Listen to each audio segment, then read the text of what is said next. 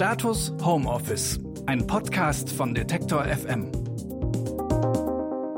Nur noch schnell die Waschmaschine anstellen, den Hund streicheln, ach, und noch einen neuen Kaffee kochen. Im Homeoffice ist die Möglichkeit der Ablenkung viel größer als im Büro. Haushalt, Freizeit und Arbeit, alles findet an einem Ort statt. Deswegen frage ich Bettina Rollo heute, wie entkomme ich ständiger Ablenkung im Homeoffice? Guten Morgen, Bettina. Bist du persönlich gut darin, dich, ab, äh, dich nicht ablenken zu lassen? Ja, tatsächlich, das äh, fällt mir gar nicht so schwer, muss ich ganz ehrlich äh, gestehen. Ich bin eher so diejenige, die ich mag äh, es ganz gerne, Dinge in Blöcken zu tun und dann dazwischen Pausen zu haben, aber das ist dann irgendwie nicht so, also das hat ja mehr was mit Anspannung und Entspannung zu tun dann sozusagen. Aber so mich dazwischen drin abzulenken, ist gar nicht so mein, Gar nicht so mein Thema. Wie geht's dir denn damit? Ich, das ist total tagesformabhängig. Ähm, ich mache das ähnlich wie du. Ich versuche auch Sachen in Blöcken ähm, fertig zu machen und vor allem, ich habe so ein sehr niedrigschwelliges, für mich super gut funktionierendes Belohnungssystem. Also ich ähm, kann mich selber sehr gut bestechen, indem ich sage, okay, wenn ich jetzt durchhalte und das eine Stunde am Stück mache, dann gehe ich kurz auf den Balkon oder dann hole ich mir ein Getränk mhm. oder dann streichle ich den Hund oder was auch immer. Ähm, ist das so eine Art Schlüssel oder welche Tipps hast du, damit man sich wirklich gut konzentrieren kann? Mhm. Also ich glaube tatsächlich, dass man vielleicht erstmal für sich nochmal schauen muss, was, was benenne ich denn in mir äh, oder kritisiere ich in mir denn auch als Ablenkung und was ist mein ganz natürlicher Rhythmus an ähm, wie ich das eben benannt habe, Anspannung, also produktiv sein, sich auf was konzentrieren und Entspannung. Und ich finde, das ist so unterschiedlich und wir haben aber so eine Art und Weise, so eine, also vor allem jetzt, wenn ich an meine Schulzeit zurückerinnere, ähm, gibt es dann so eine Idee, dass das bei jedem Menschen irgendwie gleich sein muss. Also schon die Idee, dass eine Schulstunde 60 Minuten lang ist und wir dann davon ausgehen, dass man sich 60 Minuten, dass jeder Mensch sich 60 Minuten gut konzentrieren kann, ist ja jetzt auch erstmal eine Arbeitshypothese. Das gilt gar nicht für jeden so. Ja, also ich finde jetzt mal nochmal zu unterscheiden zwischen, wo lenke ich mich wirklich ab, weil ich versuche, etwas zu entkommen und wo folge ich denn meinem eigentlichen Rhythmus, den ich brauche, damit ich tatsächlich überhaupt fokussiert und produktiv sein kann, wo ich Entspannung brauche.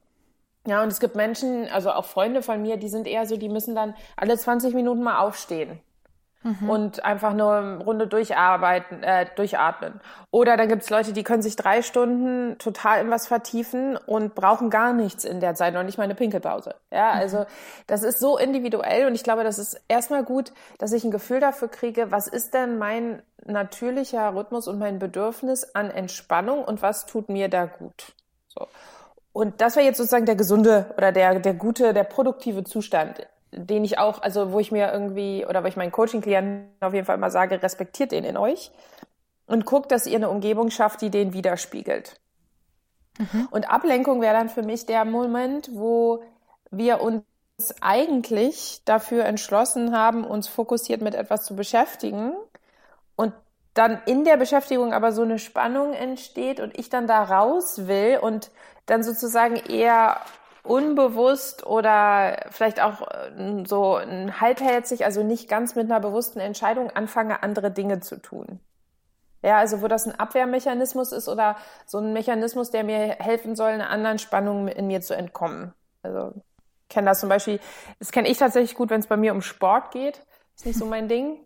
Und da kann ich mich immer ganz gut ablenken. Entweder, dass ich irgendwie gar nicht anfange, Mhm. Also wo ich es mir eigentlich vorgenommen habe oder dann nach zehn Minuten auf dem Trampolin springen irgendwie denke, mh, mm, ja, aber mir geht's glaube ich gerade nicht so gut. Ich glaube, ich muss mich mal kurz hinsetzen. Mhm. Ne? Ich finde, ein Klassiker ist ja auch, dass man ähm, mit irgendwas anfängt und dann abgelenkt wird, weil das Handy piept und zack bin ich dann sofort immer bei irgendwelchen sozialen Plattformen und erwische mich, wie ich da irgendwie ähm, abschweife.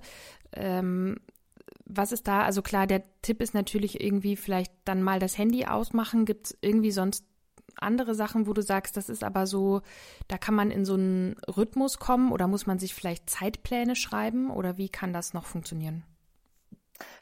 Genau, also wie gesagt, Voraussetzung wäre, dass jetzt erstmal festzustellen, okay, das, was ich da auf, so, auf den sozialen Medien mache, ist nicht mein, mein produktiver Entspannungsrhythmus sozusagen. Ja? Das wäre jetzt mhm. mal die Voraussetzung. Und dann würde ich halt schauen, okay, kann ich denn rausfinden, ähm, was ich eigentlich gerade brauche oder was mir so schwer fällt? Ja, also warum bin ich denn dann auf den sozialen Medien und was würde mir denn was würde mich da drin unterstützen, fokussiert zu bleiben? Also ich glaube, für mich ist immer nicht die Frage, wie kann ich aufhören, mich abzulenken, sondern ich würde es immer eher positiv formulieren, die Frage, wie kann ich denn fokussiert bleiben? Ja, und, und, und, und da nochmal irgendwie zu schauen, was, was ist denn da das, was mich unterstützt oder was mich auch motiviert, mehr dabei zu bleiben.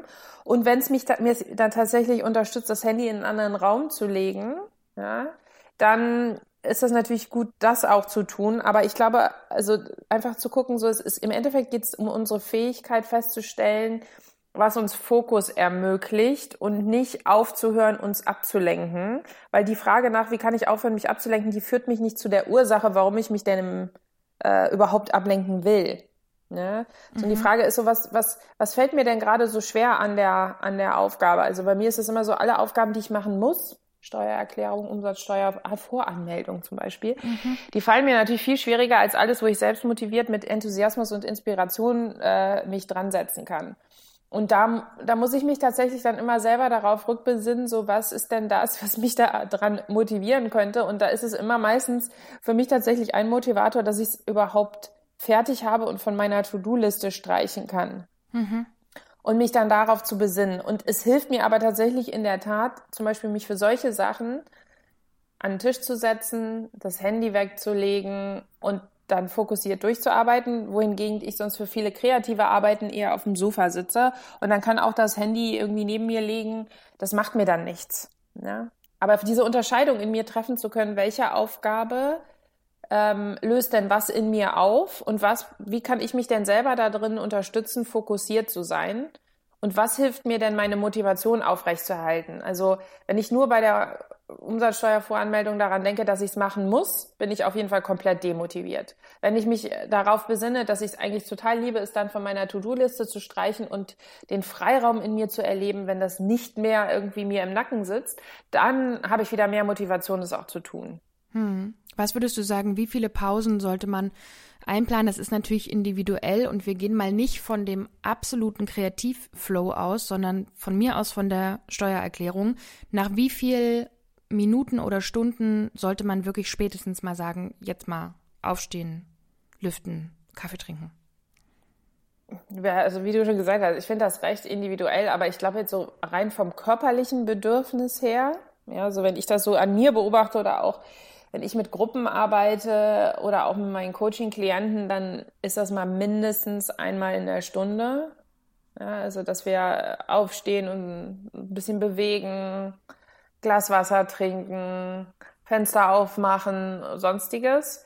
Ähm, aber also das ist schon sehr unterschiedlich, aber ich habe schon das Gefühl, also das, was wir hier auch schon öfters besprochen haben, vor allem wenn wir jetzt alle zu Hause alleine digital mit anderen zusammenarbeiten und viel nochmal, vielleicht nochmal anders oder viel mehr am Rechner sitzen als zuvor, dass ihr euch äh, Pausen schafft, in denen ihr ähm, euch mit eurem Körper sozusagen verbindet. Ja, also wo was passiert, wo ihr eure, euren Körper wieder fühlen könnt, wo ihr euch mehr da mehr aus einer ja so mentalen Existenz wieder in auch eine körperliche Existenz begeben könnt und dann ist ja egal, was das bedeutet. Also das kann sein, dass ihr einfach nur aufsteht, eine Runde um den um den Esszimmertisch äh, joggt, Hula Hoop Reifen rausholt und eine Runde Hula Hoop schwingt oder so. Also äh, das ist bei jedem unterschiedlich, aber dass man das mit einplant, ich glaube, das tut gut.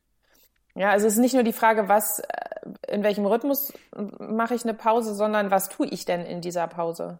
Weil dann jetzt, glaube ich, nur Instagram checken ist dann, glaube ich, wieder mehr von demselben, was ich davor hatte. Und es ist, glaube ich, gut, was anderes zu tun. Mhm. Also weniger Instagram, mehr Hula Hoop im Homeoffice, halte ich fest. Das war unser heutiger Impuls zum Thema Homeoffice in dieser außergewöhnlichen Arbeitssituation zu Corona-Zeiten. Und wenn ihr Fragen habt, schreibt uns gern an homeoffice.detektor.fm. Mein Name ist Marie-Sophie Schiller und ich sage Tschüss und Tschüss, Bettina. Tschüss, Marie. Status Homeoffice, ein Podcast von Detektor FM.